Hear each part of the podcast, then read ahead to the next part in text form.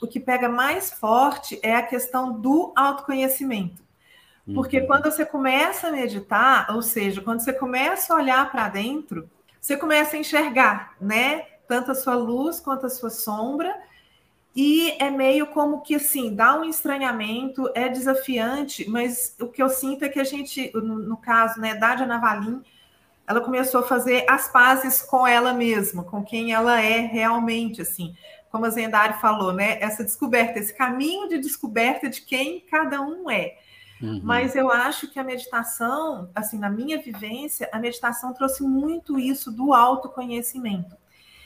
E Legal. o autoconhecimento, quando você começa a se apropriar de você mesmo, a sua relação com o externo muda, né? Porque se você se conhece e começa a se relacionar melhor com você, o que vem de fora já não, não te afeta tanto assim, você tem mais controle sobre isso. Então, para mim, o grande ganho da meditação é, ademais de todas as outras, né, físicas, emocionais, tal, é essa questão do autoconhecimento, porque nos coloca, nos traz mais para aqui agora, e a gente começa a perceber assim que, que não precisa só seguir o fluxo do que está acontecendo lá fora, que a uhum. gente sim pode ter pequenos controles né, sobre a gente no nosso dia a dia. Eu concordo bastante com o que a Diana Valim falou. Eu acho que hum, isso é algo que muda muito, né? É, e para mim a meditação ela também tem fases, né? Uhum. Não quer dizer que por praticar a meditação há bastante tempo, todo dia eu consigo estar num estado meditativo.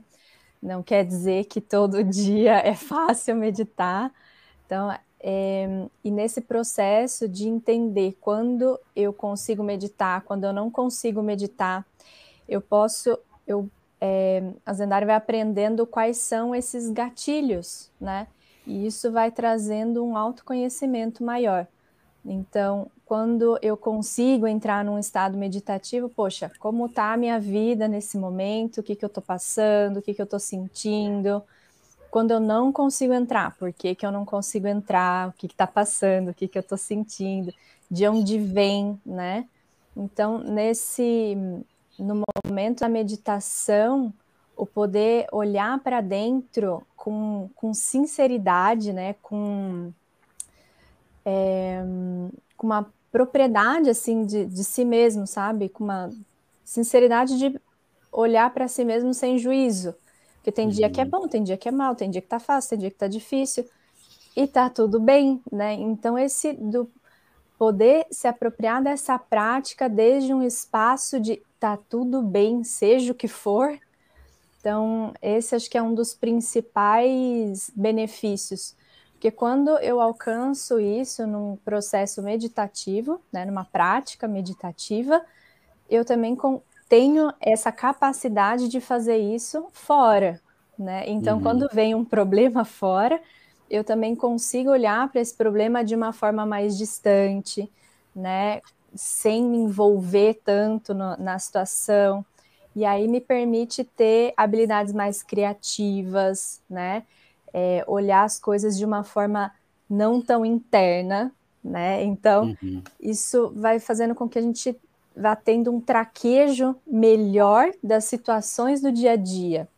E acho que isso, para mim, é o que mais me traz benefício. E conseguindo fazer isso para mim, eu posso ajudar também as, os pacientes, as consultas que eu dou de Ayurveda, os treinamentos. Então, todas as pessoas também vão conseguindo fazer isso através dessa prática de meditação. Meditação é a um, arte de poder hum, conhecer e desconhecer a si mesmo. A si mesmo. Oh, gostei dessa, gostei. Diana Valim, para você. É... Passa por isso, né? A meditação, para mim, também passa muito por essa questão do autoconhecimento. Uhum. E e eu diria talvez assim de uma de uma apropriação é, daquilo que que a gente ainda não sabe que a gente é, mas uhum. que é como se é como se a gente fosse se moldando para aquilo que a gente quer ser, sabe? Então assim, a gente se apropria é, é, dessa, né, desse desse espaço e uhum. como que ali a gente pode ir se trabalhando, né, para sei lá, o, que a gente talvez queira uhum. ser, ou, ou, ou veio para ser, não sei, assim, mas mais ou menos nesse sentido. A meditação é um desafio, vamos chamar assim, né? Sim. né? Porque é uma prática maravilhosa tal, mas ela, a proposta, é, não é nem a proposta, o, o ela nos leva para caminhos desconhecidos, né? Uhum. Então, muitas vezes a gente se depara com vários desafios aí. É, especificamente, o, o, maior desafio da Diana Valim é que quando é, entra no, num espaço assim de meditação e a mente às vezes costuma ficar mais criativa, aí começa, né?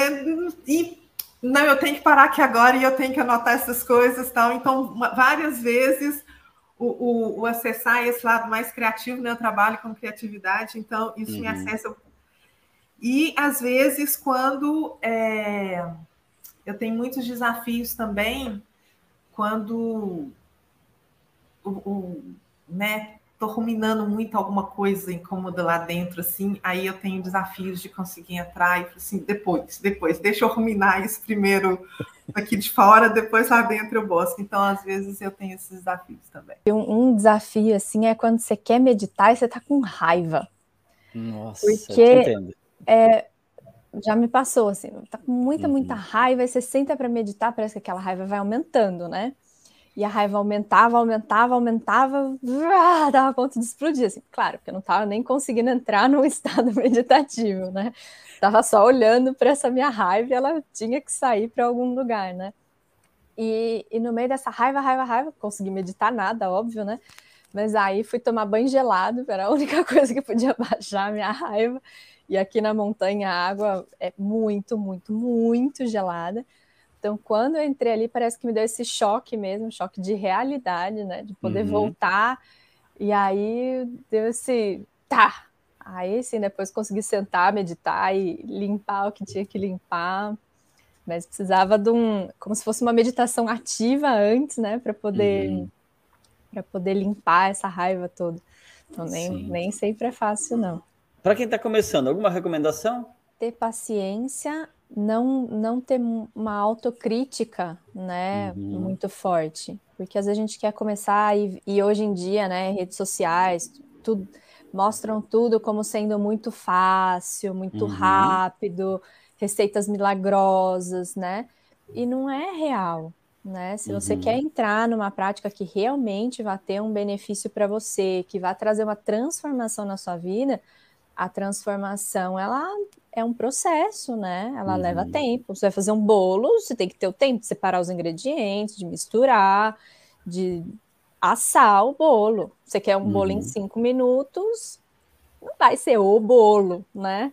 Então eu acho que ter essa paciência e respeitar o seu próprio processo e buscar boas referências, né? Referências que sejam confiáveis, porque senão a Diana Valim, como psicóloga, né, sabe aí, senão às vezes a coisa pode te gerar mais problema do que te ajudar, né? Uhum. Vai abrir umas coisas aí que depois não vai nem saber como lidar com tudo isso. Eu vou deixar uma recomendação do Surjava, que falou um tempo atrás, né, para quem queria começar, primeira coisa, começa só prestando atenção no corpo. Então, primeiro você vai ficar 15 minutos sem mexer o corpo, depois você vai ficar 20 minutos, depois você vai ficando uhum. mais tempo, porque assim, a gente começa a meditar, coça a orelha, coça a ponta do nariz, não sei o que, você já o corpo já começa, né, fica mexendo assim, e você fica, se você entra nisso, você não entra na meditação. Você já vê que o corpo já está bem, que você já consegue ficar realmente móvel, aí vai para as emoções. Depois você chega na mente, porque uhum. a nossa mente também, se a gente dá asas, ela vai para onde na hora que de onde que eu estou pensando nisso aqui, de onde que foi que surgiu e a gente tenta trazer qual foi o pensamento inicial que me levou para isso aqui e a gente já se perdeu, até uhum. que realmente consiga entrar nesse estado de, de meditação.